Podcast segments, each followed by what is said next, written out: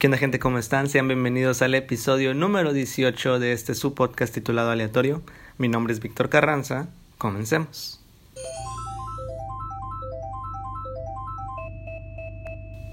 Hola, hola, ¿cómo están? Viernes, otro viernes más, otro fin de semana, ya casi terminando lo que sería el mes de septiembre. Me, me agrada decir que es el episodio número 18, casi casi es ya mayor de edad lo que sería el podcast de aleatorio agradezco mucho a la gente que lo ha estado escuchando, que lo ha estado disfrutando, compartiendo y demás. Y pues como saben es viernes, es viernes, entonces hoy toca invitada, como es de costumbre, voy a dar una pequeña introducción.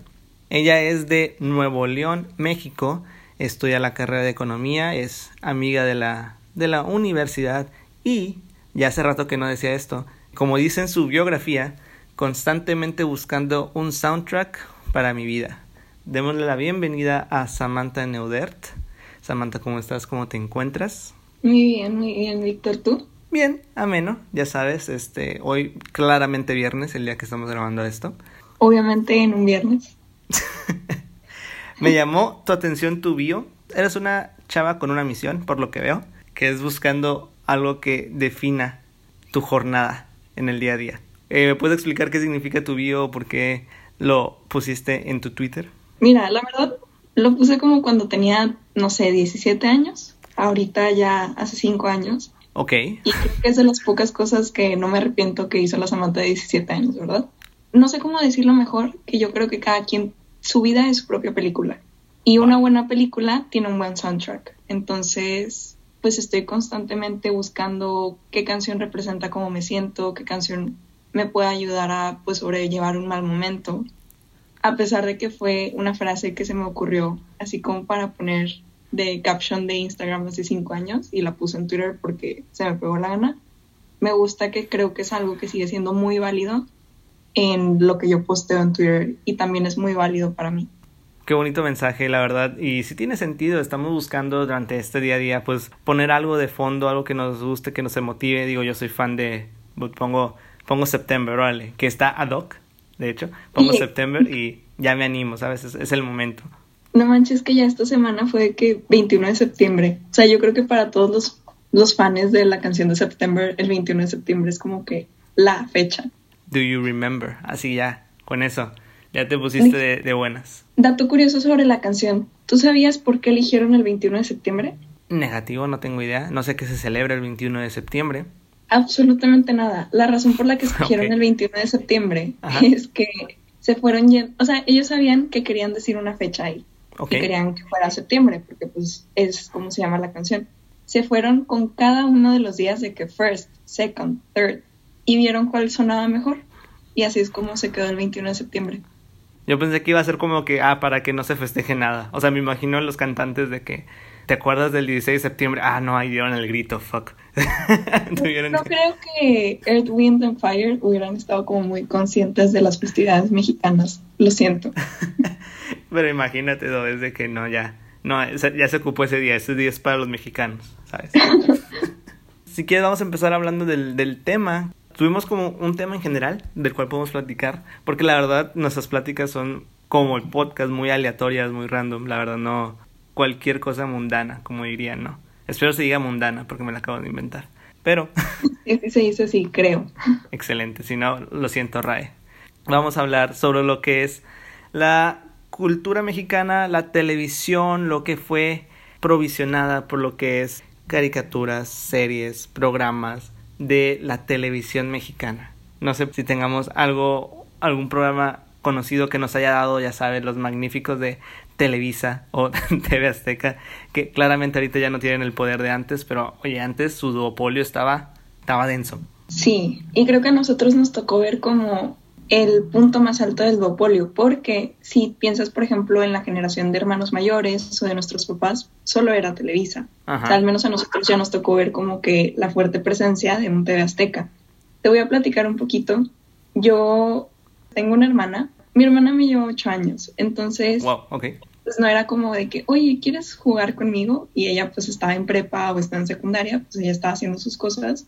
Y esto hizo que yo viera mucha televisión. Y por ver mucha televisión no me refiero, o sea, yo te puedo decir que yo me aventaba la academia, Digimon, Pokémon, Malcolm en el medio, el manual de supervivencia escolar de NET. O sea, todo el catálogo de tres canales mínimo yo lo veía en un día. No me considero una experta, sin embargo, sí sé mucho sobre televisión porque he visto mucho televisión y más que eso, ya a esta edad he visto cómo la televisión que veíamos de alguna manera como que incluso repercute en nuestras personalidades. O sea, se me hace, se me hace muy interesante ese factor de eres lo que veías. Entonces, yo creo que si debemos empezar y empezar especialmente enfocándonos en la cultura mexicana, tenemos que considerar el roster de programas que salían en Canal 5. O sea, Canal 5 era como que el canal mexicano para los chavos, para los niños. Digo, ahí mismo veías que Dragon Ball Z, Supercampeones, Malcolm en el medio, que la verdad no sé por qué lo empecé a ver tan chico, pero me encantaba esa serie. Y obviamente te fueron marcando. Tú dijiste, oye, me identifico con Malcolm. Y de que yo conozco a alguien que es como Riz, cosas así, ¿sabes? O el, igual música, ¿no? ¿Quién no se acuerda gente como que de la canción de Pokémon, de la canción de Dragon Ball? Sigue siendo recordado por nostalgia ahorita.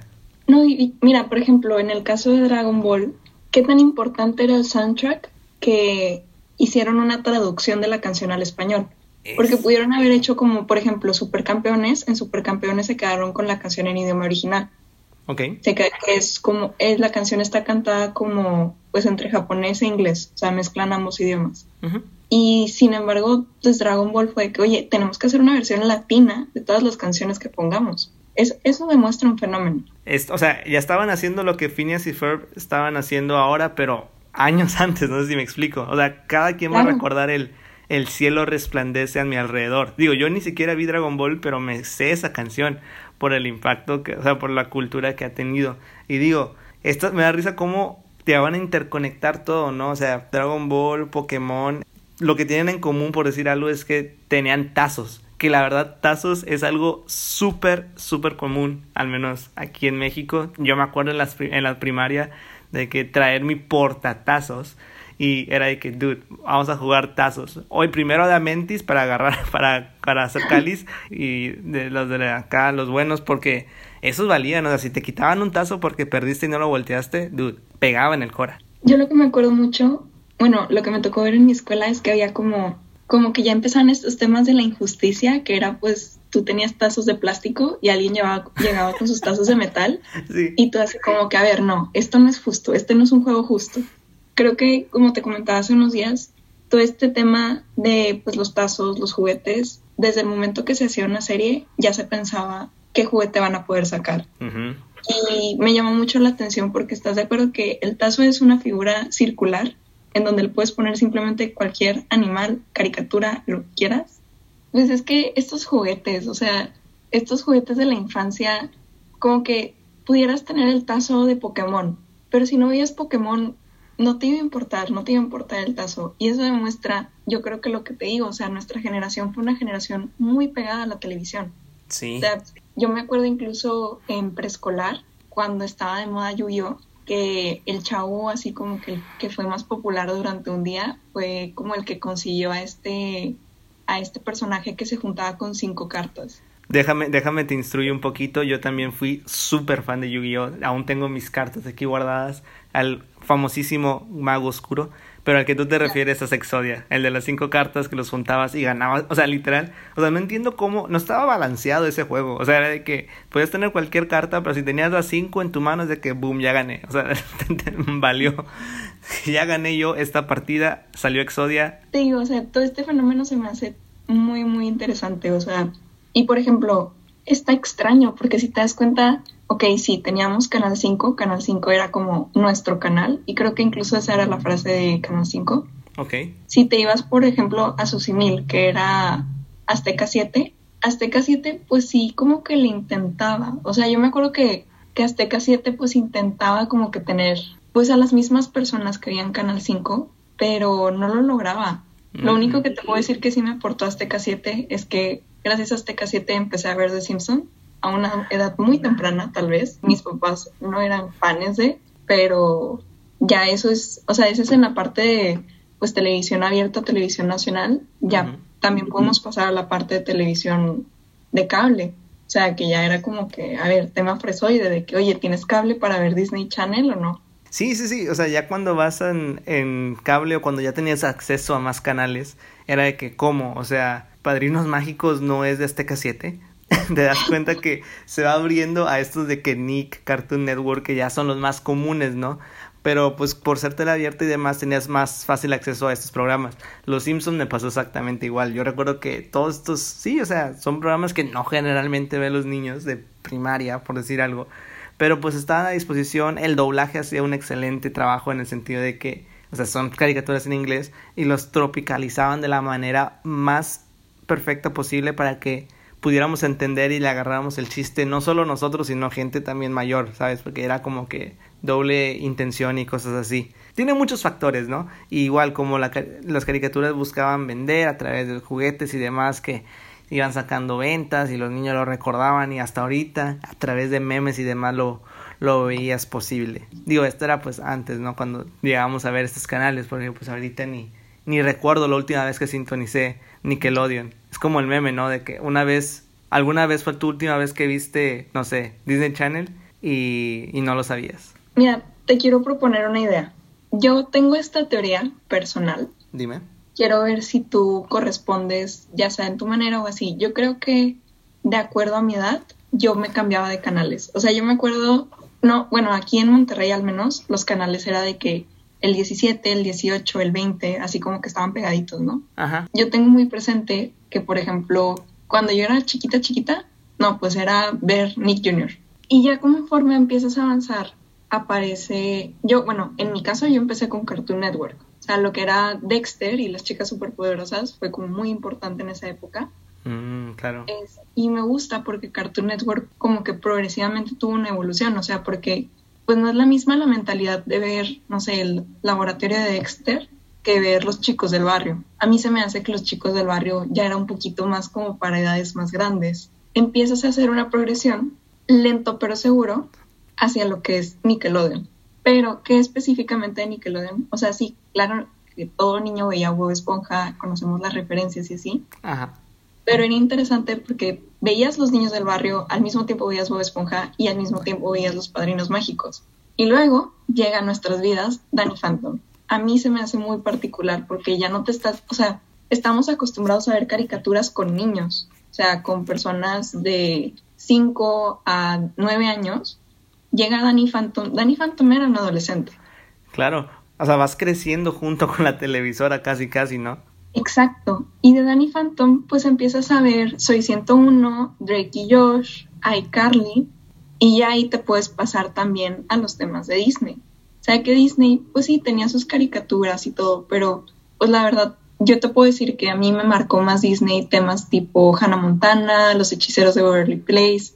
Entonces, digo, esta es mi teoría, me gustaría escuchar tu, tu contraparte. Tiene sentido. De hecho, creo que tal vez me salté la parte de Cartoon Network. De hecho, creo que Cartoon Network es una que no veía, la verdad. Lo que más recuerdo los chicos del barrio. Yo crecí más con Nickelodeon, pero sí es cierto, inicias con las caricaturas. Que por cierto, Bob Esponja, o sea, no puedes negarlo. Creo que es la caricatura más importante que ha salido en esta última, en estos últimos años. Fácil. Creo que está al nivel de Mickey Mouse. O Chance ya hasta lo superó. No hay otra caricatura que le que le haga este batalla. Eso es mi opinión. Pero, o sea, está Bob Esponja, está este, Los Padrinos Mágicos y demás. Y después ya vas entrando a esos sitcoms, ¿no? Casi, casi te están preparando para cuando veas, no sé, Friends, eh, Modern Family, no sé, cosas así. Te van preparando para que veas a través de Soy 101. Se compara con Saki Cody y Hannah Montana que tú comentabas de Disney. Porque Disney no tenía caricaturas. La verdad no tenía no, no, no tenía algo que te enganchara como esos programas de Zapping Zone, saludos a Roger González, que aún sigue en TV Azteca. Creo que un factor muy interesante de todos estos canales, especialmente respecto a las etapas en las que nos veíamos, y lo puedes ver en la cultura de nosotros hoy, o sea, el tema de qué tanto los quoteamos, qué tanto decimos estas citas de, por ejemplo, a mí se me hace muy sorprendente. No sé si conoces el violín más pequeño del mundo, una, una escena muy popular de Bob Esponja. Pues a mi mamá le llegó el sticker con el sonido del violín más pequeño del mundo y lo usó. Y yo, mamá, ¿sabes de dónde viene esto? Y me dice, no, pero pues es un violín y se escucha triste. Entonces así como que, wow, o sea, nosotros estamos compartiendo este conocimiento de caricaturas de hace más de 15 años y no solo lo estamos compartiendo hacia abajo, hacia las nuevas generaciones, sino también que lo podemos compartir hacia arriba. Claro. Entonces, tal vez frases como, no sé, ¿qué otra frase dirías que sea icónica? Ese no es asunto mío, de Drake y Josh. La, la vieja confiable. Es muy curioso que al menos nos tocó crecer con algo que vimos desde chicos y ahora lo ves y pues te trae recuerdos, ¿no? Es de que, dude, o sea, me acuerdo cuando vi ese episodio, o de que, no, hombre, a veces soy una cosa, pero bárbara. O sea, son frases que te identificas y es de que, dude, yo me acuerdo que lo vi. Es lo bonito y que al menos a través de esto de los memes y así, es de que se va pasando a generaciones que ni sabían que existían estas cosas. Yo creo que en este caso, bien lo dices, hay que aplaudir el trabajo del doblaje que se hizo en Latinoamérica. Creo que tal vez este recuerdo no sería tan bonito si ellos no hubieran agregado estos chistes. A mí me ha tocado mucho pues empezar a ver videos en YouTube así como de razones por las que el doblaje mexicano es único. Y bien lo dicen, toman, mucho toman a los chicos del barrio. Me encanta esto, me encanta como tal vez México no fue reconocido en nuestra época por tener sus propias caricaturas. Creo que la que más pudo haber sido pues sería el Chavo del Ocho. Digamos que entonces lo que hicimos fue tomar un producto estadounidense y mediante el doblaje lo hicimos nuestro.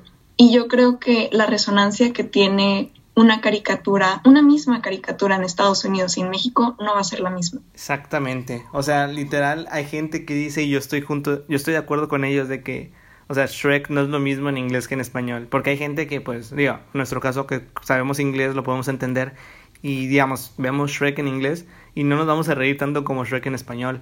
Tal vez por nostalgia, pero también por el sentido de que supieron adaptar a chistes que pegaran, ¿sabes? De que ya merito, nadie dice ya merito su traducción en inglés, pero pues le vas poniendo y le vas de que a la muerta esa me la bajas de la mesa, o sea, cosas que obviamente no dirían de que en Estados Unidos, pero aquí sí pega y como que como somos más coloquial, o sea, más eh, a menos en hablar sin no tenemos miedo de decir cómo expresarnos y pues el doblaje es clave. Me acuerdo mucho de una, de una escena de, creo que era Supercampeones, que al final dicen, ah, sobrevivió gracias a la, a la Virgen de Guadalupe. Lo, salvó la Virgencita. ¿En qué parte de Japón hablarían de la Virgen de Guadalupe? ¿Sí me explico?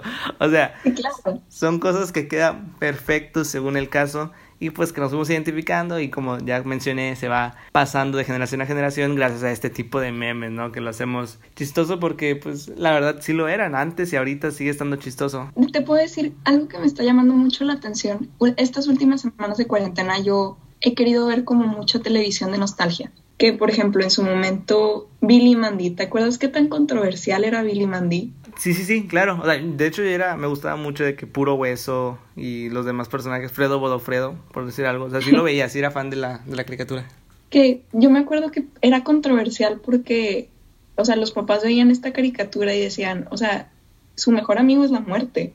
Entonces, tienes esta caricatura que se atrevía a retar, se atrevía a hacer algo que nadie más hacía. Y yo creo que pues la valentía de estas caricaturas se transmitió un poco a lo que pudimos ver visto en temas tipo Un Show Más, Hora de Aventura, El Mundo de Gumball, por ejemplo. Que esas caricaturas me llaman la atención como yo las he conocido, no tanto por verlas, sino igual por Twitter, por TikTok, y cómo usan estos sonidos, estos chistes.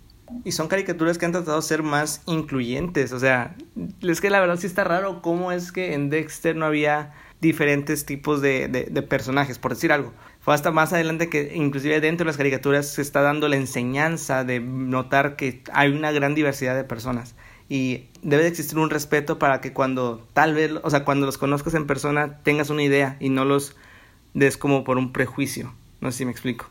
Es, claro, claro. Es la magia. O sea, sí está padre esta progresión de querer que, se, que exista una unión a través de las personas. No, y es parte de lo que te menciono, o sea, tienes por un lado las series gringas teniendo todo este problema de, oye, pues tus chistes ya son viejos, tus chistes ya no tienen sentido, tus chistes ofenden. O sea, yo no he visto ese efecto con las caricaturas. Con las caricaturas, incluso yo te diría un rango entre el 97 y el 2008. Cuando yo he vuelto a ver estas caricaturas, no he visto que busquen ofender a nadie. Buscan enseñar, buscan yo creo que estas caricaturas sí buscaban pues este tema de la creatividad. E incluso no buscaban ser tan blandas, no buscaban ocultar cosas, buscaban decirlo de una mejor manera. Creo que un gran ejemplo para mí de esta caricatura pudiera ser Hey Arnold. Hace poco te compartí un video al respecto. Ajá. Un tema muy interesante si buscas la historia de Hey Arnold. Si se acuerdan de la historia de Hey Arnold, era Arnold en sí era una persona muy calmada, no era un personaje extravagante. Él tenía una situación en casa muy complicada, el tema de que sus papás no estuvieran presentes y estuvieran desaparecidos en la jungla. Y la serie no tenías así el soundtrack de acción, no tenías el soundtrack de canciones ochenteras ni movidas. ¿Qué es lo que tenías? Tenías jazz. Es parte como lo que te estoy diciendo al inicio del podcast. O sea, es interesante cómo tienes este personaje que su soundtrack era un jazz, era un jazz tranquilo y con eso vivían sus aventuras. La verdad, creo que Hey Arnold los invito, la verdad, a volver a ver un capítulo que les haya gustado mucho de niños y se van a dar cuenta que tenía mucho más aprendizaje del que se imaginan. Un tema de respeto a otras culturas, respeto a otras personas e incluso respeto a otros niveles socioeconómicos. Yo me acuerdo mucho el capítulo de El niño del pórtico, que todos, todos en la escuela le hacían feo, lo juzgaban y así, y Hey Arnold fue el primero que se acercó y fue como que, oye, de que quiero ser tu amigo, o sea, quiero pues estar aquí contigo. Entonces, creo que sí, hay, como bien sabe Víctor en el video que le compartí, existió una decadencia en Hey Arnold porque la televisora Nickelodeon poco a poco lo fue poniendo en horarios menos atractivos, se tardó más de dos años en estrenar una temporada, entonces pues perdió su momentum. Pero creo que es muy interesante el estar en una época en donde estas series se están reviviendo. Hace dos años tuvimos la película de Hey Arnold en donde al fin supimos qué le pasó a los papás eh, las chicas superpoderosas, si no me equivoco, también están teniendo un comeback, una nueva edición. Y pues un ejemplo pudiera ser, por ejemplo, los Teen Titans. Que los Teen Titans se me hace un ejemplo muy interesante porque la serie original era muy oscura, con un humor muy interesante, un poco ácido el humor de los Teen Titans originales. Y ahora tienes Teen Titans Go, que perdóname, pero wow, no, creo que esa caricatura no pudiera ser más para niños. Eh, cae mucho en el estereotipo. Sí, lo he escuchado. Es que esto, la verdad, recae mucho con la idea que tú comentaste de la creatividad. Antes se daban el tiro de. O sea, Arnold existía durante más caricaturas, pero también recae en el sentido de que a veces no es lo que vende o no es lo que se busca y triunfan otras triunfan otras caricaturas, o sea, triunfan otros tipos de programas que es de que hacen que Arnold quede atrás, quede en el olvido. Digo, también ahorita hay caricaturas que buscan una buena historia y demás, que ya no, o sea, ya no recaen a lo, a lo absurdo, ¿no? Que antes era para nosotros entretenimiento. Además de lo que dices de que ahorita están teniendo resurgimiento, vivimos en la época del streaming. Y algo que se me hace muy interesante es que, por ejemplo, mi sobrinita, que ahorita ya cumplió siete años, ella cuando tenía como cinco o cuatro años encontró los VHS de los Thundercats de su mamá. Entonces me hace muy interesante este concepto de, oye, pues el, por ejemplo, el que Avatar, la leyenda de Ang, esté en Netflix, que haya niños que puedan seguir teniendo este aprendizaje, aunque tal vez las televisoras ya no pasen el contenido en sus canales, los niños pueden optar por ver estas series viejitas. Entonces, creo que sí hay como que, pues si tenemos sobrinos, hijos, lo que sea, no, no sé quiénes son tus, tus oyentes, tenemos la oportunidad de a las generaciones de abajo, que aún son muy susceptibles a estos conocimientos, mostrarles una buena serie de televisión, creo que es como, es compartir cultura. Y creo que ese es uno de los factores más bonitos de la cultura mexicana, que es muy fácil de compartir tanto con otros países y con otras generaciones. Somos muy solidarios tal vez en ese sentido los mexicanos, buscamos compartir, buscamos sí, este tipo de tecnologías, Netflix, Amazon, que han traído estas caricaturas que parecen ser olvidadas a una manera más fácil de, de, de observarlas, de poder apreciarlas, hacen que no se pierda y pueda, nuevas generaciones puedan verlo y digan, oye, qué cool estaba esto, qué tan popular, y nos digan qué tan popular era. Tal vez dices, no, pues no lo era tanto en aquel tiempo. Diríamos que... No tenía tazos. No, no tenía tazos, se nos iban a a El Tigre, las aventuras de Manny Rivera y no a Hank, ¿sabes? Pero pues es que depende, depende de lo que en aquel tiempo buscaban en la mercadotecnia y dejaban a un lado pues la historia, el fondo, el mensaje que te puede dar. Totalmente de acuerdo. Y creo que bien te digo, o sea, es una belleza, es una belleza nuestra cultura. Tú y yo sabemos bien que este podcast en algún momento lo escucharemos y será una, una caja del tiempo, ¿no? Claro, una bitácora. Me gustaría mucho saber, ahora sí que se lo dejo a la Samantha del futuro, qué va a pasar con Disney Plus, qué va a pasar con la entrada de Disney Plus al mercado. Hay gente que dice que ahorita el tema de rentar servicios de streaming se va a hacer incluso más caro que contratar un servicio de cable. Entonces, para mí llega la pregunta que, oye, pues si llega, si ahora vamos a tener Amazon, vamos a tener Netflix, vamos a tener YouTube Originals, vamos a tener Hulu, vamos a tener Disney Plus. Realmente, ¿qué tan popular va a ser esta cultura? Porque no todos van a tener acceso a ella. Yo pienso que el cable va a desaparecer. Cable en el sentido de servicio privado creo que sí puede llegar a desaparecer. Pues existe aún la transmisión a través del aire con antenas, eso aún va a estar disponible, pero creo que las Televisa TV Azteca, Imagen TV, el más reciente, eh, van a tratar de distribuir o agarrar su contenido a través de Internet, porque aunque no lo quieras, el Internet es el futuro que se está planteando ahorita. Este va a ser la idea, creo yo, de, consumir el contenido, caricaturas, series, películas a través de streaming porque la gente ya no está dispuesta a esperar un jueves a las 7 de la tarde que salga su episodio nuevo. Es de que si sale un jueves, dale, yo lo veo el jueves y la vez el día que yo pueda, cuando yo pueda, en las veces que yo quiera. Es la gran ventaja del streaming y creo que por ahí se va a dar, pero va a haber una saturación en el mercado. Ya hay mucho, o sea, ya no solo es Netflix, hay mucho, mucho más de diferentes contenidos que busca satisfacer todos los mercados, pero no va a haber una, si una persona le gusta todo esto, va a ser complicado que lo pueda sustentar mes a mes. O sea, debe de haber una nueva, un nuevo método de pago, un nuevo método de consumir este contenido que no sea mensual para que pueda seguir subsistiendo de una manera eficiente. Que esa es la estrategia que están teniendo las cableras. Las cableras te están vendiendo paquetes en donde tú por cierta cantidad al mes tienes internet, tienes cable y tienes suscripción a los servicios básicos de streaming. No sé si se dio cuenta la audiencia, nos fuimos de un tema a otro, pero todo, la verdad, no teníamos guion, entonces salió bonito. No, y de alguna, te das cuenta que de alguna manera, bueno, a mí me dijeron que este podcast se llama aleatorio y yo quería hacer valer su nombre, quería realmente caer en lo aleatorio. Y se cumplió muy bien el, el propósito, la verdad. Y se armó un, un interesante episodio, un bonito episodio. Así que antes de darle clausura, antes de terminar este episodio, vamos a seguir con la tradición de, de aleatorio, el cual es agregar una canción más al, al, playlist de aleatorio podcast, en el cual el invitado o la invitada da una recomendación, una canción para la gente que nos escucha, ya que terminando esto dice qué más le doy tap ahí a, la plataforma, ¿no?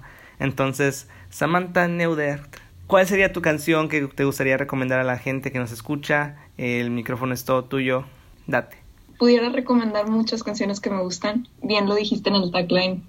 Sé muchas canciones que serían muy buenas para el soundtrack de la vida de cualquiera.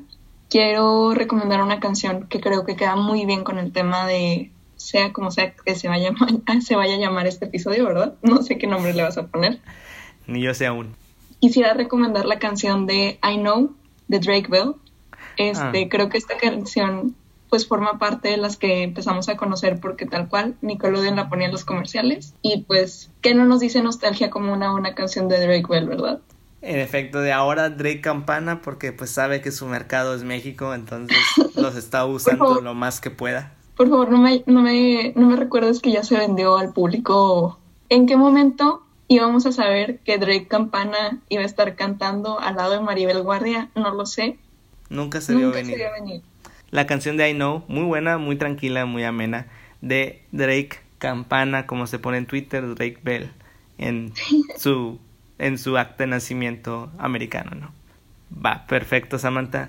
Vamos ahora a darle clausura. Primero que nada, agradezco mucho que hayas estado en este episodio de Aleatorio. Espero te hayas sentido cómoda, espero te haya gustado y que lo hayas disfrutado, ¿no? La verdad, creo que recomendaría ambas partes. Recomendaría escuchar el podcast y recomendaría venir a hablar en él. Entonces, ah.